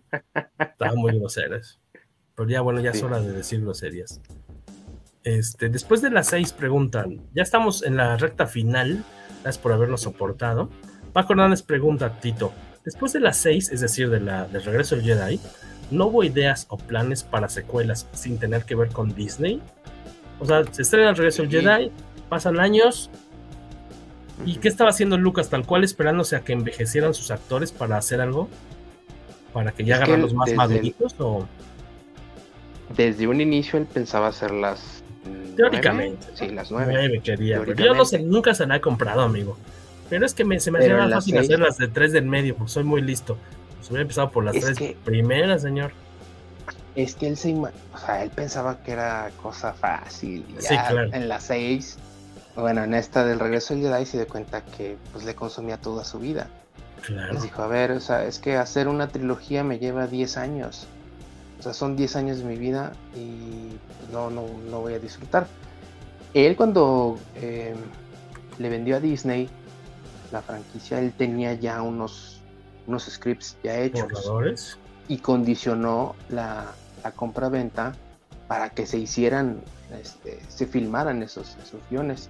Pero a Disney dijo, con permiso, señor, nosotros vamos a hacer nuestra, nuestra versión. Por eso quedó como que un poco molesto. Dolido, ¿no? Al inicio sí, dolido. Pues es como, pues sí, o sea, el papá que se le escapa la hija, ¿no? se la lleva el, novio. Exacto, exacto. Pero bueno, él ya mismo dice que pues no podía, ya también con la edad que tiene ahorita Lucas dice, no quiero pasarme otra década de mi vida haciendo películas de Star Wars. Bueno, que de hecho ya no hace películas, ¿no? Tampoco. Sí, no. Este, Estará metido ahí ya ya está semi retirado, supongo, ¿no? Actualmente, A lo mucho va, ha ido a la filmación de, bueno, fue a la filmación de Rogue One, Pero más como invitado, ¿no? Yo me imagino. o sea, como, ah, miren quién viene hoy. Aplausos, y George Lucas, vamos a, a, echarle agua bendita para que le vaya bien y ya, pero. Sin embargo, yo pienso que pues, ya si tienes, o sea, tú como director o guionista, si ya tienes acá al creador, pues ahí le dices, oye, ¿cómo le harías tú? A ver. ¿Cómo ves? Enmiéndame la página, ¿no? La plana. Ajá. Así, oye, mira cómo ves. Digo, a lo, mejor, ya era muy tarde también, ¿no? Si te llega el set, dices, pues ya esto está montado, ¿no? Así de, pues ya no hay mucho para dónde moverle. sí. Dice, buen Jesús, a Richard Feynman y Neil deGrasse no les gusta mucho, no les gustan muchas cosas eh, de Star Wars, la gravedad ubicua, la sombra de los lasers, la nula relación espacio-tiempo en los viajes a velocidad luz, etcétera, etcétera, etcétera, pero no importa. Sí, ¿no? No, no le hace, porque imagínate ver Star Wars y que dijeras todas las escenas en el espacio, las batallas en el espacio, que hubiera otra edición, la edición realista, ¿no? Que hubiera batallas en el espacio, pero sin sonido, mudas. Sin explosión. Sería horrible, ¿no? sí, no, no, no. Ajá. O, o, con los pobres, las celebraciones. O con los pobres personajes dando vueltas este, en la cabina, ¿no? Cada vez que dan una manchincuepa, una pirueta, así los pobres rebotando por toda la cabina y demás. Berna Molina, ¿qué nos dice? ¿Alcanzas a leer desde ahí, Tito? Sí. Lo creepy de la celebración es los cascos de los Stormtroopers estaban vacíos o estaban con su, ah, con su cabeza correspondiente. Yo, creo que estaban vacíos. Sí, ya se los habían comido. Ya se los habían comido o eran, eh, eh, ¿cómo se dice? Este, esclavos, no esclavos, este, prisioneros de guerra. Ya los tienen. Y no estaría muy muy macabro que tuvieran ahí las cabezas cortadas con los cascos, ¿no?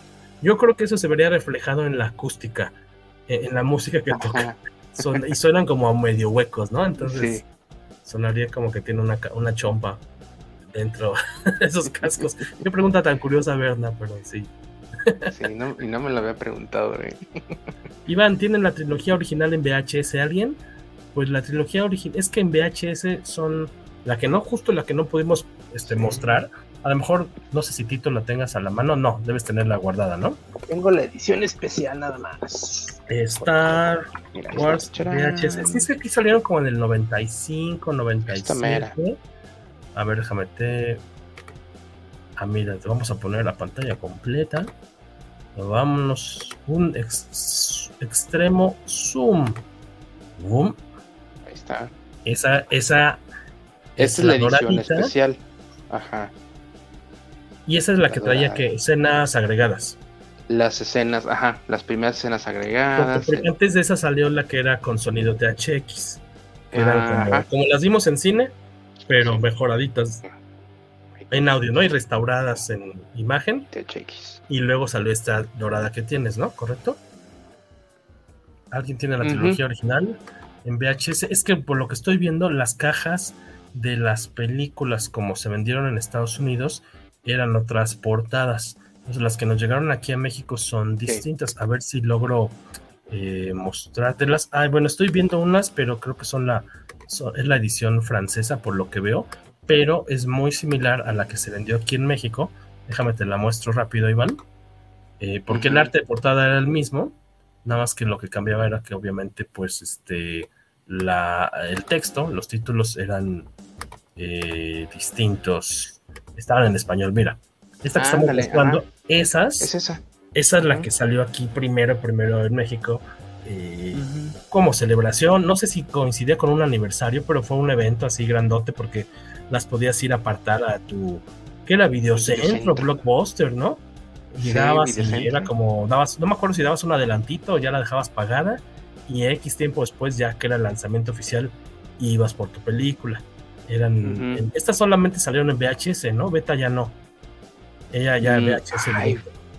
sí, ya era VHS. Y la edición pues francesa, pero el arte es el, el mismo, según yo. Y creo que por acá alguien me está mandando, mi primo José Luis, está mandando la cajita. Ah, mira, qué buena onda. Me está mandando la, la que tiene, supongo que, no sé si en su casa ahorita o es la que eh, encontró en internet, pero de una vez aprovechando que están ahí ustedes conectados, Se las vamos a mostrar rapidísimo. Ahorita me mandó la portada de la película, pero eh, la versión nacional. Aquí está. De la primera. Bueno, del regreso. regreso Jedi en 5, 4, 3, 2. Ahí está. Ahí está. Muy similar, nada más que vemos que la imagen está más como constreñida a un eh, marquito. O sea, no ocupa toda la caja de, esquina a esquina, pero esa es una VHS de la trilogía La Guerra de las Galaxias. Qué chido. No, ¿Qué estoy No me acuerdo, ¿tú te acuerdas qué fue primero? Ya casi para cerrar. El restreno de las películas en cines que eran cada X meses con sonido THX. Un trailer muy bonito que recuerdo, que la podías ir a ver en cine. Y luego fue la venta en VHS. Yo creo que sí, ¿verdad? Que sería lo lógico. Te, te encandilo, la puedes ver en cine, en pantalla grande de nuevo, después de decenas de años y luego te la voy a vender de nuevo. Porque yo me acuerdo, había unos cines muy bonitos acá en Ciudad de México, en los que eran en los cines United Artists. No duraron muchísimo tiempo, yo creo que unos 3, 4 años tal vez, y luego se convirtieron en Cinemex. Eh, eran, estaban en Polanco, pero se me olvida, Pabellón Polanco. Cinemex Pabellón Polanco. Antes de mm. Cinemex Pabellón Polanco eran cines United Artists. Y en el DF, y supongo por lo mismo que entonces que en el resto del país eran las únicas salas certificadas con THX. Era como su gran, e-, era su gran atractivo que cuando se anunciaron esa sala, ese cine era las únicas con sonido THX y me acuerdo que fuimos ahorita con, mi primo José Luis que está ahí conectado, está viendo esta cosa, íbamos allá a, a Pabellón Polanco a ver estas películas y recuerdo, creo que una de esas no la pudimos ver ahí, creo que la tercera, creo que Regreso el Jedi la vimos en un ecocinema Ermita en Tacubaya. También se veía espectacular, se, veía, se escuchaba súper chido, pero me acuerdo que, que las bocinas en esos cines de, de Polanco sí eran otro, otro rollo. Sí, sí, sí. Este, y acá nos están. Ah, nos están mandando más fotitas. Muchas gracias. Fotitos, perdón. Y este, a ver, vamos a cargarla rápidamente. Muchas gracias por su espera.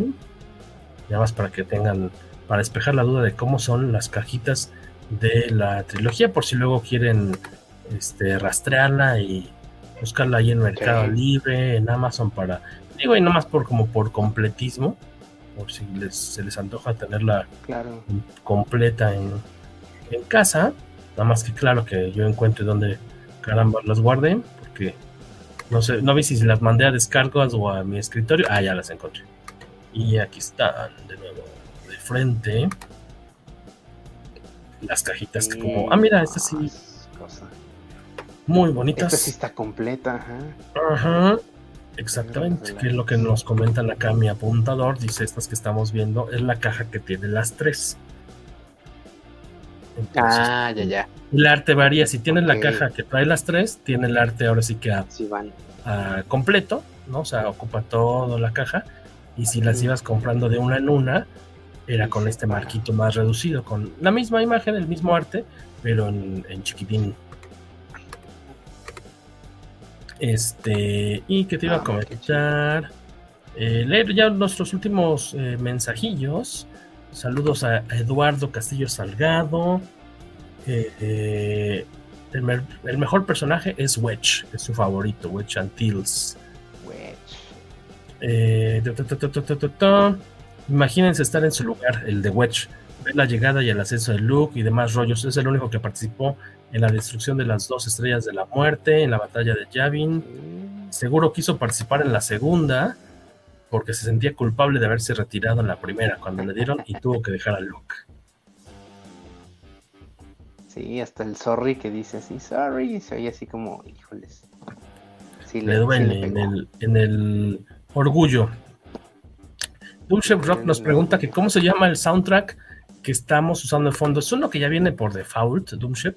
Este, si tienes la plataforma esta de StreamYard, te da, y no tiene tantos meses que lo añadieron, te da la opción de poner musiquilla de fondo, pero, perdón, ahí se me fue como de Lolita Yala, Este fondo en especial se llama, así de aburrido como suena, solamente se llama Rock.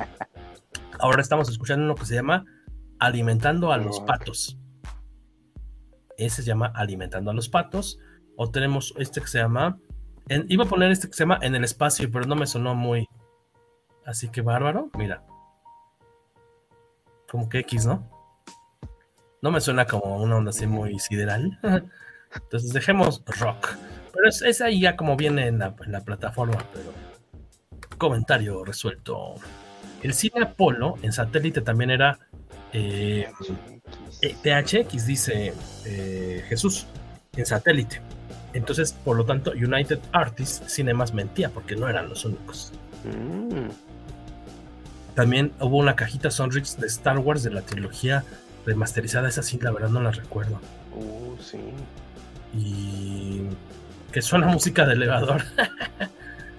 no sé si la de rock o, las otras que pusimos, la de la, de, la del espacio. ¿Cajitas? ¿Cómo? Las cajitas de Sonrix. Cajitas de Sonrix de la trilogía remasterizada. Con las navecitas. No me acuerdo. Color gris. Con las navecitas. Ah, ok. Mm, tienen unas navecitas. Creo que por aquí tengo una. Ah, sí, mira. Ah, mira, este, primicia. Como ¿Esas venían en caja Sonrix? A ver, déjame Hacemos un zoom. Ahí va. Ah, mira, qué bonitas. Órale. Sí, estaban padrísimas. Y, eran varias naves, me imagino, ¿no? Distintas. Sí, sí, sí. Sí, que el, halcón y que la Star Destroyer. Tenía, tenía varias. Tenían varias, pero sí. Eh, pues, pues eran la cajita Sonrix. Yo la verdad las conseguí después porque. No, sí, bueno, en su momento no fue fácil. Sí, no, no era fácil. Oye, pues antes de despedirnos, me gustaría que me dieras un comentario de ¿Qué es lo que más eh, atesoras de El regreso del Jedi en su 40 aniversario? ¿Qué es así como, qué representa para ti? ¿Qué es lo que más te late de esta película? Yo creo que lo que me deja, lo que me deja esta película, eh, pues fue que, que el, que gracias a ella inició mi afición, mm, mi gusto, Y, ahora sí que, pues, todo Star Wars me ayudó también a, tener preferencia y gusto por el cine, por, los mm. medios, este, pues hasta por el mismo arte, ¿no? Cualquier expresión artística. Eh, como que sí fue esa, esa puerta, ¿no? a todo ese mundo de, el creativo sobre todo, ¿no? Y en específico, pues sí, o sea, sí es la más, la que más cariño le, le tengo por lo mismo, ¿no? De que lo había en una, en una etapa de mi niñez muy, muy importante y que me fue acompañando durante pues toda esa, pues todo ese camino, ¿no? Hasta ahorita. Pero sí, sí es la, la más chida, ¿no? A lo mejor el Imperio contraataca es la más, chingona y considerada la más, lo mejor, ¿no? Que sí es cierto, pero el regreso del Jedi es como, pues sí, tú, tu, tu, tu, o sea, tu alma mater, digamos, en, el, en la Universidad de Star Wars. ah, eso está bonito, ese, está, ese comentario está bonito. Nos dice José Luis Sentíes, están las, esas navecitas, las de Micro Machines, perdón, las de Sonrix, dice, son copias de las Micro Machines de Galuf o sea, que estaban utilizando, me imagino, como el molde o basándose En, las mismas. Nos dice Palomo que él se despide, que les sintió muy ruco por el tema de hoy del episodio. Bienvenido. ya próximamente podrás pasar gratis en el Metro, Trolebús y Metrobús. Paco Hernández, qué agradable episodio, qué agradable sujeto. Ojalá en un próximo episodio puedan hablar de Across the Spider-Verse. Pues esa onda ya se estrena en la próxima semana, ¿no? Si no me equivoco, en 15 días ya, ya está a la vuelta de la esquina, seguramente estaremos platicando de ella. Y Jesús Estrada Sánchez nos deja un comentario pelado. Debido a Return of the Jedi, dediqué varias a Leia en su bikini, varias horas de poemas. Ponemos poemas, claro. Y sonetos, varios que dedicaste con tu alma de poeta a la princesa Leia Organa. Este, en mi caso, ya dije al principio, así como a mí se me hace. A las tres las eh, me parecen preciosas, las tres las quiero mucho, pero la tercera es la, para mí la más emocionante porque, como decía, tienen muchos más recursos, muchos más personajes, diseños padres, naves, peleas. Este, el presupuesto se ve que es muchísimo más. Las, eh, eh, ves más naves a, a, cuadro al mismo tiempo, ¿no? O sea, antes eso era limitado, ves dos, tres, cuatro navecitas al mismo tiempo y aquí ves un, un friego. O sea, yo veo todavía imágenes así de, de la batalla. Eh, pues la, iba a decir que la batalla final, pero pues sí hay una sola batalla, ¿no? En el espacio, en esta película. Uh -huh. Y está siempre atascada de naves de, sí. de, los rebeldes o del imperio. Eso me, me encanta por, por la complejidad que debe haber tenido eso en su momento, ¿no? Estar grabando una por una y luego juntarlas para dar esta sensación de movimiento.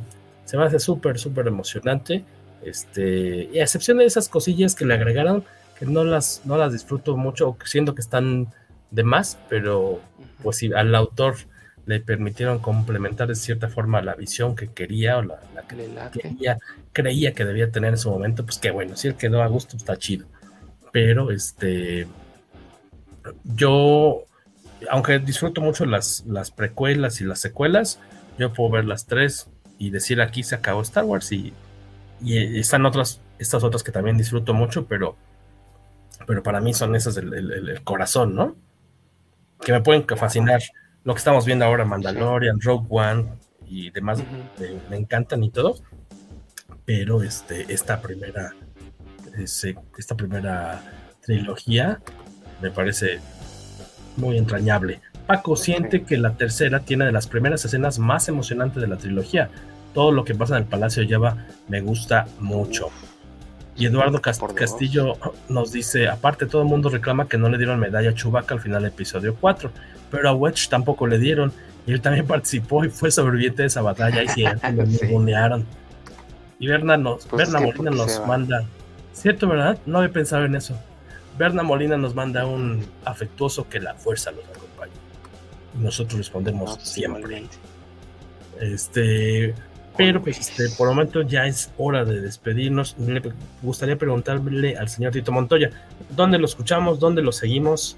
¿Dónde podemos stalkearlo? ¿Estás en Twitter, eh, más activo pues, en Twitter?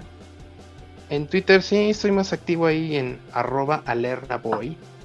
Yo te quería preguntar, ¿de dónde viene tu handle de Twitter. ¿Qué significa Alerna Boy? Alerna. Eh, ay, pues es una. Eh, como empezamos. Pues yo soy como de la etapa noventera donde la música alternativa era lo, lo más chido del mundo y todo lo alternativo era. Entonces, pues en vez de Alternative Boy, yo lo, lo, lo, lo hice más lo abrevié, ¿no? A, a, lear, a Lerna Boy. Ese por le faltaba la T a tu teclado. Sí. Ah, yo y... siempre he pensado que era Alterna Boy, pero yo dije, yo no entendía por qué le faltaba esa letra. Dije, a lo mejor tiene otro significado oculto.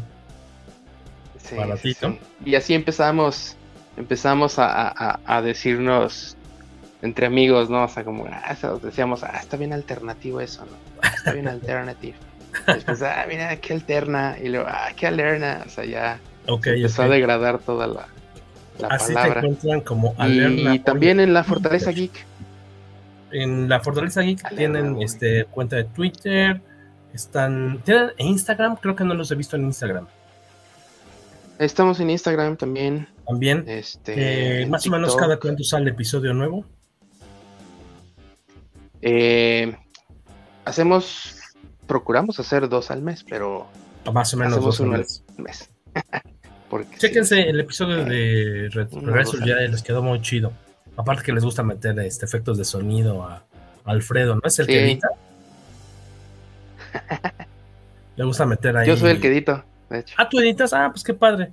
Me gusta mucho ese detallito de meter eh, pequeños fragmentitos sí, y eh, sonidillos a lo largo del episodio. Es una frieguita, pero se agradece. Sí. De, por eso de mi lado, al mes. por eso damos es uno al mes. De, de, mi lado, ya estamos como el Tobalo en Twitter, estamos en Facebook, este, Instagram y eh, Facebook, Instagram y Twitter como revista Comicase. Y eh, vamos a estar rápidamente un anuncio parroquial. El, si viven en Monterrey, pasen a saludarnos el domingo 4 de junio.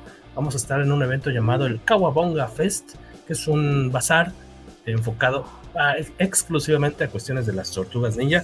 Vamos a andar por allá, vamos a tener mesita de venta. Nos dará mucho gusto saludarlos domingo 4 de junio. Pueden ver más información de este evento en Facebook, búsquenlo como Kawabonga Fest. Y si no lo ven ahí tan fácil, también lo vamos a tener anunciado ahí en nuestras redes sociales comicaseras. Ahí daremos ese domingo 4 de junio. Pues sin más, señor Tito Montoya, ya es allá en la hermana República de San Luis, ya es como la una de la mañana, así que ya es hora de, este, dejarlo partir. Antes de que le pegue su señora, por favor me la saluda mucho, que siempre es muy amable conmigo. Este, me la manda a saludar mucho, por favor, y usted, por favor, sea buen esposo. No, pues claro, y muchas gracias también por invitarme. Este, que es mi primera vez en, en podcast. Ah, pues para ustedes y muchas gracias. Que se pues repita entonces. Andaremos buscándote por acá para tutoriar. ¿Va? esta ocasión. Y pues, pues saludos a toda la banda. Gracias a todos los que se conectaron. Los dejamos descansar también.